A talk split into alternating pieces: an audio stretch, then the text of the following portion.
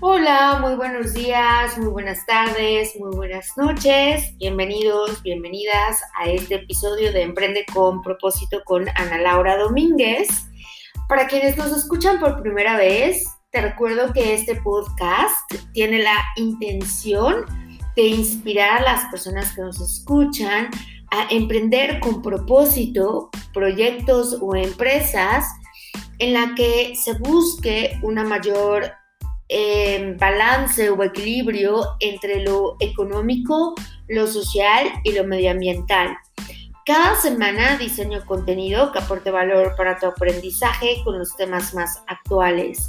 En algunas ocasiones invito a emprendedores, amigos, amigas, líderes, investigadores, científicos, académicos que están transformando su entorno y que están generando un impacto importante a que nos compartan sus historias, sus aprendizajes, con la finalidad en la que todos podamos aprender juntos sobre el tema del emprendimiento y cómo generar impacto. El día de hoy quisiera compartirte un tema que es fundamental y del cual eh, mis estudiantes y algunas personas en las que he dado algunas charlas me han cuestionado y me han dicho como, Ana, ¿cómo podemos llevar una vida sustentable? ¿No? Y bueno, pues el día de hoy quisiera compartirte eh, algo de lo que investigué esta semana que tal vez podría ayudarte tu vida a hacer algunas eh, pequeñas acciones que eh, empiezan a transformar eh, tu entorno y que también pues sean mucho más amigables eh, con el medio ambiente. Y para ello quisiera empezar por definir qué entendemos por sustentabilidad. Y bueno, para ello me di la tarea de investigar un poco sobre em, qué, cuál es la definición básica, ¿no? De lo que entendemos por sustentabilidad y me encontré, de acuerdo al diccionario de lengua española, que la sustentabilidad se refiere a sustentar o a defender con razones. Y también alguna otra definición que me encontré por ahí se refiere a apoyar, a prolongar y preservar algo, que sería la vida en el planeta Tierra. Con base en esta última perspectiva, se refiere a dañar lo menos posible a nuestro mundo natural y el de los organismos vivos. Entonces, podríamos preguntarnos cuál es la finalidad de la sustentabilidad. Y bueno, pues la finalidad última de esta sustentabilidad es proteger los recursos naturales para que las generaciones futuras no sufran, ya que algo que tenemos que tener claro es que los recursos son limitados y pues bueno, los procesos sustentables tienen que ver con preservar, proteger y conservar los recursos naturales actuales y futuros.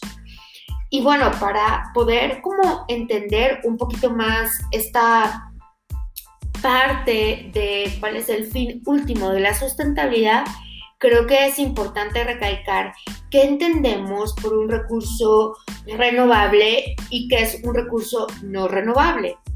Y me encontré a este economista ecológicos estadounidense, premio Nobel alternativo galardonado en 1996, que se llama Herman Daly, el cual nos da algunas pistas sobre qué son estos recursos renovables y qué es esta parte de eh, la sustentabilidad o algunos principios de esta sustentabilidad.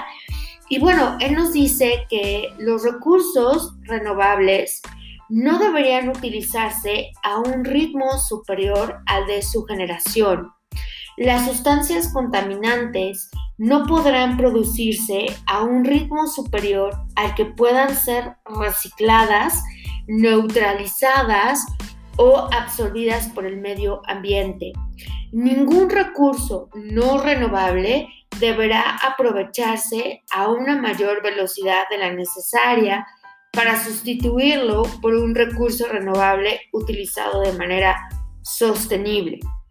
Y bueno, dado estos tres principios que nos comenta Herman Daly, creo que eh, podemos empezar a cuestionar el status quo de cómo es que estamos consumiendo y también produciendo.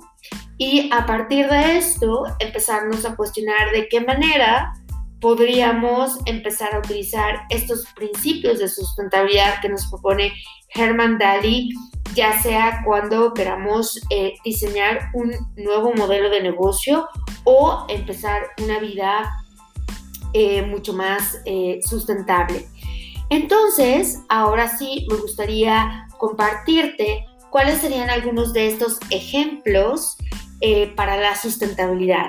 Y dentro, dentro de ellos encontramos todo el tema de las energías verdes, que tienen que ver con esta, cómo podemos generar energía a partir del viento, crear y mantener espacios verdes, aprender a hacer compostas, eh, llevar a cabo un reciclaje sustentable, cuidado de las plantas y animales, comprar ropa de segunda mano. Y aquí algunas empresas de la industria textil que sabemos que es una de las más contaminantes, ya está iniciando estos procesos dentro de su cadena de valor como Patagonia, Levi's y Lululemon, que son algunas de estas empresas líderes en estos eh, cambios.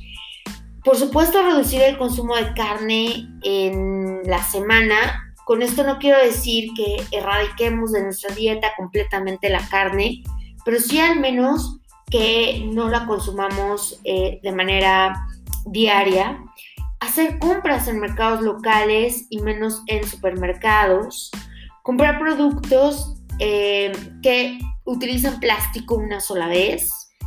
Eh, para reducir todo el tema del food waste es importante llevar un registro de la comida que se tiene en el refrigerador y hacer un plan de alimentación con base en lo que tienes en el refrigerador y por supuesto de todos estos desechos orgánicos, eh, hacer composta. Y bueno, ahora hay un término súper común que después me encantaría hacer un podcast sobre esto, que es sobre el trash cooking, ¿no? Que es esta nueva tendencia de reutilizar todos estos desechos que generamos al cocinar. Realzar ecoturismo y en México tenemos algunas alternativas buenísimas de las cuales ya estoy experimentando y que me gustaría experimentar también en un futuro, como es eh, este nuevo ecoturismo, ¿no? A través del glamping, ¿no? Y que hay muy buenas opciones en Valle de Bravo y Malinalco.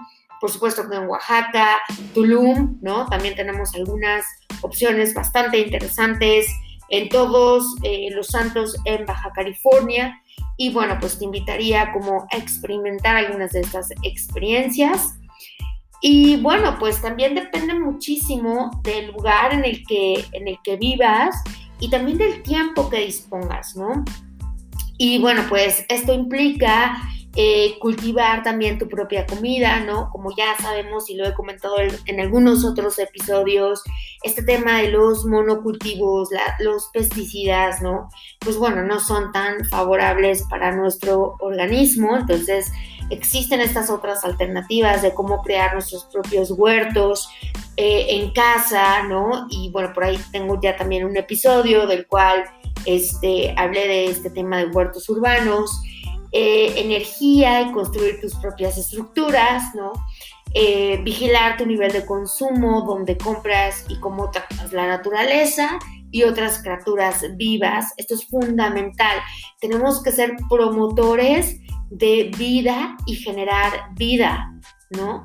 Eh, también tener duchas de menos tiempo, apagar las luces, reciclar, reutilizar, reparar, indagar de dónde viene la comida que consumes, eh, de preferencia no utilizar plásticos, cocinar en casa con un menú ya planificado en la semana, separar la comida eh, y, estos desechos en orgánicos e inorgánicos y pues poderla producir en composta. Eh, tener ropa sustentable, repararla y elaborarla de materiales eco-friendly, y bueno, viajar de manera sustentable, ya sea en bici o en transporte eh, público. Yo soy súper promotora de esto último y pues bueno, Eh, espero que este episodio te haya dado un poquito más de luz, de orientación em, respecto a cómo poder llevar una vida mucho más sustentable. También eh, existen estas tiendas en donde ya puedes eh, comprar a granel, llevar tus envases y poder este, tener, pues bueno, ya no utilizar el plástico y bueno, pues tenerlos en estos contenedores de, vidrio, ¿no? En donde ya no tienes que eh, utilizar el plástico. Entonces, hay opciones y pues bueno, solo es cuestión de hacer un poquito más de conciencia. Espero que esto te haya ayudado y pues bueno, nos vemos la siguiente semana. Espero que tengas un, un excelente eh, semana llena de muchísima energía, buenas, buenos resultados, eh, éxitos. Y pues bueno, nos vemos la siguiente semana y cuídate mucho, te mando un fuerte abrazo y hasta la próxima. Chao, bye bye.